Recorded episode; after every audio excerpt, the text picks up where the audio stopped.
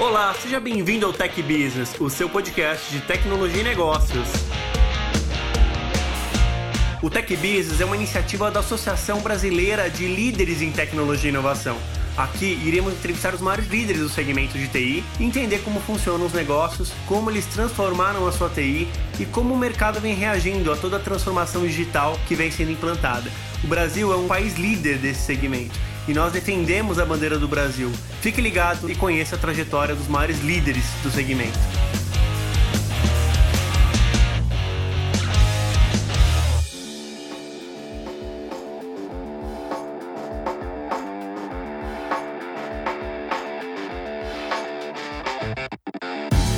Fala pessoal, tudo bem? Está começando mais um Tech Business, o seu podcast de tecnologia, o podcast da TI mais humana. Hoje a gente está com uma grande satisfação de entrevistar ele, é, que é um empresário que começou do zero ao topo, é, revolucionou a tecnologia é, de videoconferência e tem uma história como empreendedor e como ser humano que é muito linda. E hoje eu quero explorar um pouquinho dessa história. Fala, Renato, tudo bem? Renato Batista. Grande Rafael, uma grande alegria estar aqui compartilhando um pouquinho dessa história. E olha, essa área nossa de TI é realmente fantástica. Valeu! Quem que é o Renato, tirando o terno? Quem é o Renato de fato? Como é que foi a sua infância? Rafa, a minha infância é uma infância é, em cidades pequenas, eu sempre morei em cidades pequenas. Sou filho de uma mãe é, que me inspirou muito, uma mãe que sempre teve um, uh, uma trajetória profissional ligada a pessoas, sempre gostou muito de pessoas, é, engajando, inspirando pessoas, e eu sempre fui aquele filho que fiquei ao lado, admirando a mãe e imaginando, será que um dia eu vou conseguir fazer parte de tudo isso que ela está fazendo, né? Você falou que veio de uma cidade pequena. Qual é o nome da cidade? As cidades na minha região são todas muito próximas, então é Irapuru, Flora Rica, Dracena, é ali na região de Presidente Prudente, uma uma região bem agrícola, bem assim, da roça, e, e foi nesse contexto que eu fui criado. Você entregou jornal, você fez. O que, que você fez na infância para ganhar um dinheirinho a mais? Rafael, eu sempre fui muito estimulado pelos meus pais. A minha mãe, desde cedo, me deu mesada e, e, ela me conta agora, depois de um certo tempo, que ela diz assim: pô, filho, você realmente era da pá virada, né? Às vezes eu perguntava: onde está o Renato? E aí o meu irmão ia atrás de mim e falou assim: mãe, o Renato, sabe onde ele está? Na porta do cemitério, no dia é, de finados, com uma caixinha de vela, vendendo vela na porta do, uh, do, do, cemitério. E aí eu volto para casa nesse dia, né, Rafa, dizendo assim: mãe, Mãe, você não acredita. Lembra da minha mesada? Eu consegui multiplicar ela por três vezes. Eu tô super animado. Então, foi aí que comecei, na verdade, a entender que o meu negócio seria é, é, a área de relacionamento, de vendas e, e, sempre estar em contato com pessoas. O dom da venda é um conjunto, né? Você sentia a necessidade das pessoas de fazer uma homenagem para o seu ente querido e você usou isso como uma forma de venda. Você já tinha esse olhar do que, que a pessoa precisa, a necessidade do, do consumidor desde aquela época, provavelmente né? Agora fiquei sabendo que você, além de, de, de, ter, de ter, feito várias coisas quando infância, você também é, tinha o sonho de virar um locutor de rodeio. Me conta um pouquinho dessa história, Renato. Te peguei, hein? Pô, Rafa, que, que coisa, hein? Olha, mas como o podcast ele tem que ser realmente contar e inspirar histórias, isso é verdade. Na verdade, o, o rodeio entra na minha vida com dois objetivos, né?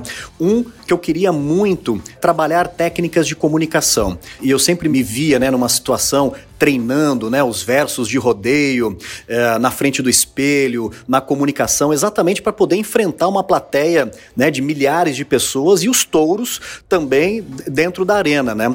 E, e tem mais duas coisas que eu preciso é, comentar, Rafa. Primeiro que é, o locutor de rodeio sempre tinha um destaquezinho ali com as menininhas e isso era bacana na minha época de 16 até os 19 anos.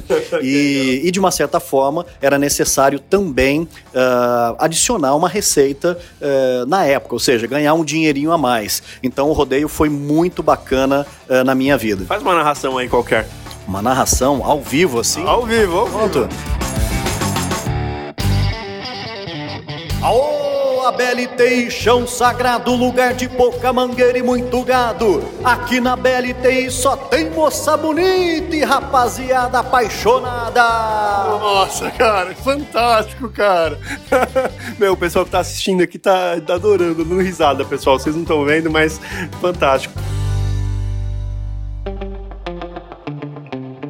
Quando você chegou a São Paulo, vindo de uma cidade como Irapuru, uma cidade pequena, e chega numa metrópole como essa, qual foi o seu principal desafio e como que você é, se ingressou na área de tecnologia? Rafa, primeiro eu me ingressei na faculdade, comecei a estudar e depois fui procurar emprego.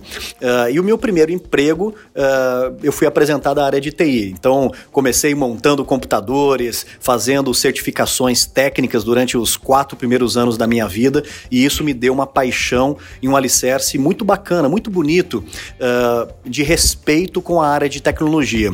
E só que as coisas não pararam por aí. O sonho começou a, a borbulhar ainda mais, e aí veio uma época que eu queria, na verdade, um sonho grande. Você queria empreender, então, né? Isso foi por volta dos anos 2000, é isso? Exatamente em 2000, lembro bem, na virada do bug do milênio, ao sair da faculdade, eu, eu não me dou um descanso. Eu vou diretamente me ingressar num curso de pós-graduação uh, na ESPM, Escola Superior de Propaganda e Marketing, fazer um curso de marketing, ou seja, então todo o meu background de, da área técnica, eu precisava agora colocar um ingrediente importante que seriam as técnicas né, de, de vendas, de marketing, é, de, de, como poder conectar pessoas e aí dentro da SPM que tenho a grande mudança da minha vida. Nessa época do ano 2000 não havia é, realmente o, o costume de se fazer videoconferência, ninguém sabia nem o que era. Qual ano foi o ano que você acha que consolidou é, a videoconferência?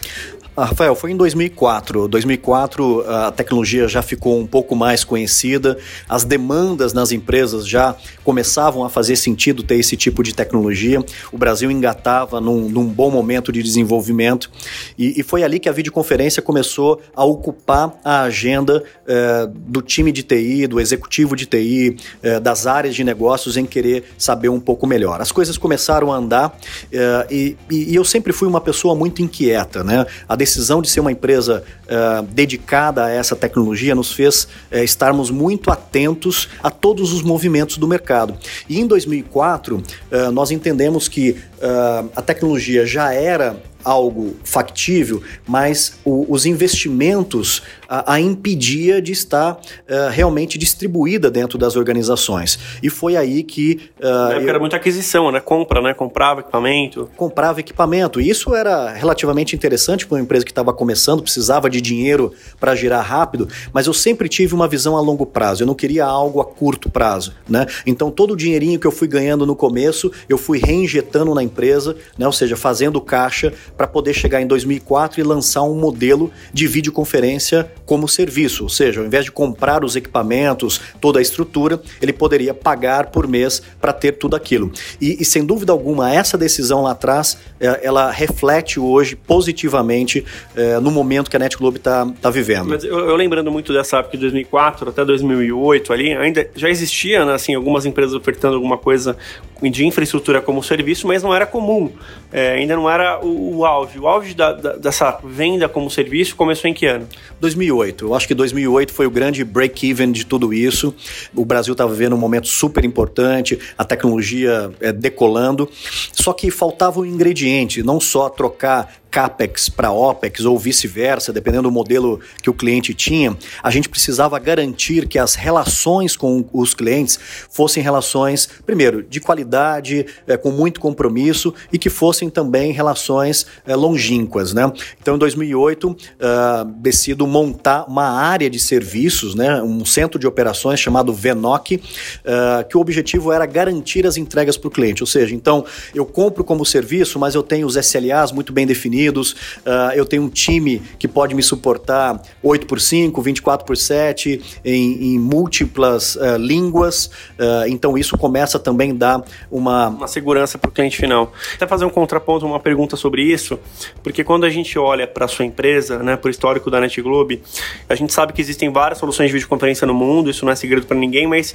eu acho que esse deve ter sido grande, a, a grande chave, né? Acho que você oferecer, numa época de 2008, é, um centro que dê suporte. Foi isso que fez o, a grande virada, que, que os clientes passaram a falar, não, eu confio na NetGlobe porque ela vai me atender a hora que for, é isso? Isso em tudo na vida, né, Rafa? Não só no meu segmento, mas em tudo. É, eu acho que o mercado o que ele quer é segurança, é, boas pessoas liderando, bons parceiros, né? E, e que nós sejamos uma extensão uh, do sucesso dos CIOs, dos executivos, do time de TI e, e da indústria como um todo. Uh, então, foi isso, só que uh, o mercado foi mudando muito. E, e logo logo depois de 2008, uma das coisas que o mercado também começou a ver é que se houvesse empresas que não ficassem só é, direcionando a tecnologia, ou seja, ah, eu sou o parceiro da marca A, ah, a marca A é a melhor do mundo, mas uma empresa que viesse a olhar com os olhos do cliente, olhar com os olhos daquilo que interessa efetivamente, ou seja, a gente tomou uma decisão muito importante em 2010, 2011,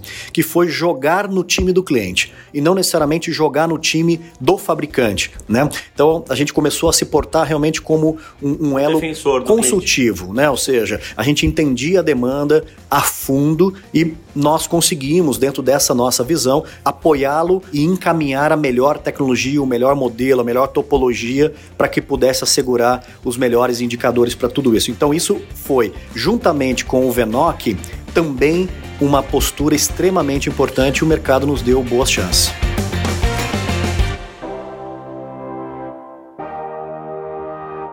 Em 2012, 2013, ali começou uma tendência de começar a se colocar as coisas em cloud, em data center, né? nem, nem cloud na época, vou chamar de data centers, né? fora é, de casa. É, como é que foi o impacto disso para o seu negócio? E uma outra pergunta que eu tenho é, quando que você sentiu realmente que a NetGlobe tinha se tornado é, a principal empresa, a maior empresa de videoconferência especializada do Brasil? Porque, é, como de novo, né, com tantas bigs no Brasil e você se tornando a líder desse segmento no país. Rafael, nós não tínhamos outra escolha a não ser uma empresa que uh, antecipasse tendências. Né? Ou seja, ser uma empresa uh, segmentada, ou seja, uma empresa focada numa entrega de tecnologia, você não pode errar no timing. Né? Então a gente sempre buscava uh, antecipar um pouco o momento para que quando a tendência realmente se consolidasse, nós já estivéssemos como um player, um certo respeito ou, ou é, conhecimento técnico ou modelo de negócio bem é, alinhavado. Então, em 2012, nós lançamos uh, os primeiros serviços de videoconferência em cloud. Era de forma muito rudimentar ainda, né? Ou seja, era no modelo colocation, era ainda aquele modelo é, que era difícil de escalar, mas foi um, um, movimento super importante que nos deu um posicionamento estratégico frente aos concorrentes nacionais e já aos internacionais que chegavam no Brasil. A gente passou uma época uh, muito acompanhando, né, ou seja, a saúde financeira e o, e o momento das, uh, das organizações, e foi em 2017, Rafael, que talvez tenha sido o grande momento que a NetGlobe assume uma posição de vanguarda, né, ou seja, um protagonismo uh, nesse mercado, que foi um momento de uh, unir todo esse time, ou seja, de ter um foco em pessoas, Rafael. Perfeito. Qual que é o segredo para você manter as pessoas tão engajadas eh, e o time tão unido, até inclusive para ter ganhado tantos prêmios da Great Place to Work? Uh, eu fiz uma reflexão em 2017, eu acho que uma pergunta que eu fiz a mim foi assim, cara, e aí? Você já conseguiu chegar muito longe naquele sonho de garoto. E o que, que te move? O que, o, ou seja, o, os próximos 10 anos, e aí? O que te move é dinheiro, o que te move é uh, reconhecimento, o que te move é crescer mais? E talvez todas essas perguntas uh, foram direcionadas a: será que um propósito de desenvolver pessoas, de desenvolver uh, os novos líderes, desenvolver as novas pessoas que vão estar à frente, não só do negócio NetGlobe, mas ter uma, uma responsabilidade de retornar tudo aquilo que eu recebi como pessoa física e jurídica do mercado e, e, parece que aquele propósito me reacendeu uma grande chama que foi focar em pessoas. Perfeito. E aí a grande, a grande pergunta, né, Rafa, foi assim, como, né? Então tá bom, como? E aí veio a ideia, nós montamos um time chamado Time Superação, com grandes talentos, né? Uh, Tiago, Diego, Josiane, Eduardo, Luiz, grandes parceiros que realmente compraram essa ideia e nós nos aproximamos aproximamos muito do modelo uh, de construção disso, que é o Great Place to Work. Nessa época de 2017, 2018, bem nessa transição da, vou chamar assim, de grande virada do Renato, acho que a Net Globe é, deu, um, deu um grande salto, você é um exemplo disso. Foi exatamente a mesma época que a gente é, iniciou né, a nossa jornada como a BLTI. Né? Lá se começava nossas inspirações quanto a BLTI. É, hoje, eu percebo que você está querendo doar muito mais o seu tempo, está querendo é, realmente é, devolver para o mercado aquilo que você recebeu, aquele carinho, é, treinando jovem, ajudando as pessoas. Por isso você hoje é diretor do programa de formação de líderes. Me conta um pouquinho desse plano aí. O que, que, que o mercado deve esperar disso? É. Rafael, depois que o executivo ele toma a decisão de montar um time forte, de delegar e, e de perpetuar um negócio, uma das coisas que nós temos que saber é realmente dar espaço para esse time poder colocar sua própria energia e, e trabalhar. Né? Então, uma decisão minha importante foi é, ficar realmente como um apoio de, desse time maravilhoso que a NetGlobe tem e, e começar a exercer outras uh, funções. Né? Então, quando uh, juntos nós tivemos a grande inspiração, né, e você à frente de tudo isso, de montar a BLTI, ou seja, que a gente nem sabia né, na, na, na envergadura né? que isso uh, tomaria, uh, a gente fica muito feliz de poder estar tá contribuindo e retornando ao segmento que tanto nos fez fez ser essa pessoa e esse profissional que nós somos hoje.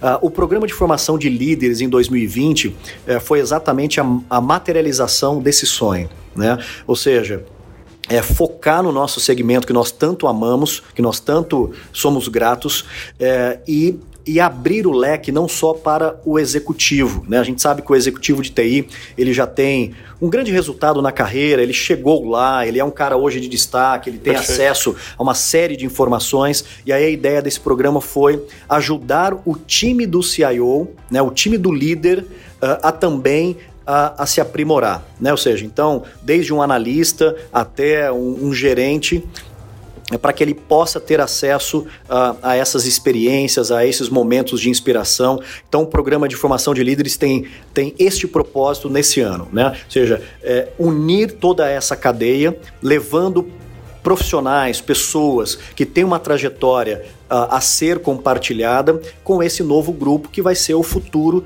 da TI daqui 5, 10, 20 anos. Então, é realmente um trabalho é, de responsabilidade, um trabalho de doação de tempo, de energia, mas a gente sabe que isso vai é, mudar possivelmente a vida é, de muitas pessoas e isso nos alegra muito. Quem quiser é, te conhecer um pouco melhor e quiser é, participar do programa de formação de líderes da BLTI, como é que ele faz? A gente está exatamente é, divulgando dentro do portal da BLTI, no programa de formação de líderes. Uh, o primeiro evento vai começar no dia 24 do 3 uh, e 2020, de agora. 2020 e o tema é super oportuno, né? ou seja, é, gestão inspiradora. A gente quer realmente é, passar um pouco dessa energia para que os líderes tenham responsabilidade né, de como conduzir os seus times, ou seja, que tenha técnicas, que tenha todo esse equilíbrio emocional em lidar com pessoas. E serão oito encontros, então, do, do programa. É, é, é uma agenda bastante extensa. Nós estamos nos dando a chance é, de testar um modelo, é um modelo que vai acontecer é, em, em, local de fácil acesso, na cidade de São Paulo. É, é, um período noturno, é um modelo super democrático, ou seja, nós vamos a um local bacana onde vai ter toda a estrutura necessária, né? Ou seja, eu pago aquilo que eu consumi no local ali, uma bebida, uma comida, aquilo que eu quiser, é, mas a ideia não é ter uma remuneração, não é ter patrocinadores, né? Que seja um evento comercial. Não, é um evento de formação de futuros líderes e retribuir tudo isso que nós já recebemos como executivos ao mercado de TI. Estamos muito animados, Rafa. Ah, e você? Legal. Não, eu estou bem animado, assim, já até a, procura, né? Quando a gente vê o pessoal pesquisando no Google, é, a tendência aqui de, de, acesso do site realmente está sendo fantástico. Por dia recebendo centenas de inscrições. Então, eu queria é, agradecer muito a presença do Renato. Renato, obrigado por ter vindo aqui. Você que é uma simpatia. Sucesso a você, sucesso à NetGlobe e espero que o seu compromisso, né, a sua doação de tempo traga é, sucesso profissional para muitos e muitos jovens que querem se tornar um líder em tecnologia e inovação. Muito obrigado, Renato. Obrigado pela presença. Valeu, Rafa. Um abraço a todos e fiquem ligados aí. Valeu. um abraço, galera. Tchau, tchau. A Associação Brasileira de Líderes em Tecnologia e Inovação tem o foco nos profissionais de TI aqueles que inovam, aqueles que criam, aqueles que fazem o Brasil ser um país cada vez mais digital. Hoje, nosso principal objetivo é a formação, é usar esse grande potencial intelectual que temos todos da associação em prol da inclusão digital, em prol de fazer o Brasil ser um país mais inclusivo para as profissões do século 21. Então fique ligado nos próximos capítulos e cada vez mais próximo da ABLTI.